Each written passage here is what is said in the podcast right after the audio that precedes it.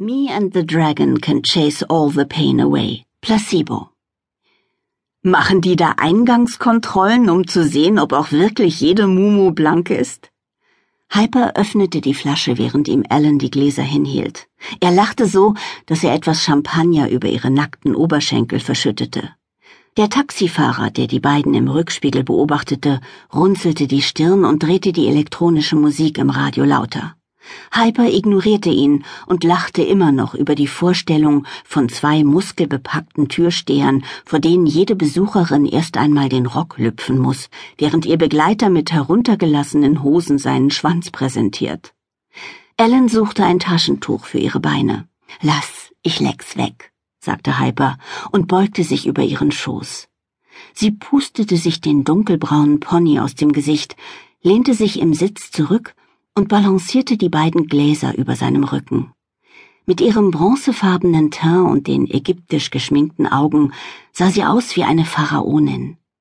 Hyper richtete sich wieder auf und küsste sie. Seine Lippen schmeckten nach Champagner. Er wickelte eine Strähne ihrer Haare um den Finger und roch daran. Du riechst nach wunderschönes Fräulein. Ellen lächelte ihn an und versuchte die Gläser so zu halten, dass kein Champagner mehr auf ihr kurzes Fransenkleid und die nackten Beine schwappte. Jetzt bemerkte sie auch den Blick des Taxifahrers im Rückspiegel, der wahrscheinlich Angst um seine Polster hatte, beachtete ihn aber nicht. Und wie nackig bist du denn nun genau? fragte Hyper und legte seine Hand auf ihren Oberschenkel. Ellen öffnete ihre Knie etwas und schmiegte den Kopf gegen seine Schulter. Ganz und gar, total Brasil, Ratze kahl, flüsterte sie. Die Hausherrin, Gemma, irgendwas heißt sie, hat gesagt, man muss nicht. Die meisten Gäste schätzen es allerdings, wenn man epiliert kommt. Muschibusch ist wohl out. Und wir sollen Abend- oder Fetischgarderobe oder exklusive Wäsche tragen. Sie klang fast mütterlich, wirklich nett. Sie ließen die Gläser zusammenklirren. Herzlichen Glückwunsch zum 40. Traumprinz und keine Angst vor der großen Vier. Ich trage meine auch mit Würde. Hyper zog sie enger an sich und küsste sie lange. Du trägst sie nicht nur mit Würde, sondern mit Eleganz, meine Schöne. Das hier ist ein tolles Geschenk. Nicht nur der Club, sondern die letzten 15 Jahre. Wieso warst du mit dem Club plötzlich einverstanden? Du wolltest doch nie. Hast du bei der Anmeldung unseren Namen gesagt? Kannte sie mich?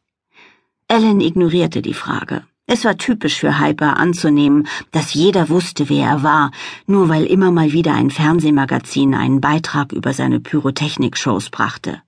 Sie knabberte an seinem Ohr. Ich fand halt, du hattest eine besondere Überraschung verdient. Ich weiß ja, wie lange du dir das gewünscht hast. Shit!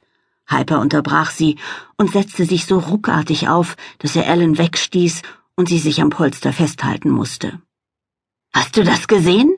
Er drehte den Kopf. Ellen sah in dieselbe Richtung, aber der Wagen bog schon um die nächste Ecke und fuhr jetzt durch ein Waldgebiet. Halber zeigte hinter sich. Da hängen immer noch die Plakate vom Freudenfeuer-Event. Warum hat die niemand abgenommen? Das kann doch nicht sein, dass hier immer noch die Plakate hängen. Seine Stimme war schneidend und hart. Ellen hörte aus dem Schimpfen eine gewisse Verbitterung heraus und legte die Arme um ihn. Nicht ärgern, sagte sie. Du hast Geburtstag und wir haben Jahrestag. Vor uns liegt eine wilde Nacht in einem tollen Club. Lass den Job heute Abend bleiben, ausnahmsweise. Gleich am Montag schickst du jemanden her, damit er die Plakate abhängt. Und jetzt vergiss es. Sie streichelte ihm über den Kopf wie einem Kind. Vergiss es. Es ist ja noch mal gut gegangen. Du bist nicht pleite, alles erholt sich und die Leute werden das auch bald vergessen haben und dich wieder buchen. Sie sah ihn an, wie er sehr gerade und angespannt neben ihr saß. Sein Gesicht war im Dämmerlicht des Taxis bleich, und seine hohen Wangenknochen traten hart hervor. Seit einigen Jahren rasierte er sich den Schädel, das passte zu seiner hageren Figur. Er beherrschte die Szenerie, sobald er einen Raum betrat, in die feingliedrigen Hände klatschte und Anweisungen gab. Hätte er einen Cape umgeworfen, wäre er von jedem Varieté als Magier engagiert worden. Ellen hatte selbst nach all den Jahren noch Momente, in denen sie ihn heimlich beobachtete. Sein Gesicht verblüffte sie immer wieder. Die Lippen waren voll und sinnlich und die Brauen über den violett schimmernden Augen elegant geschwungen.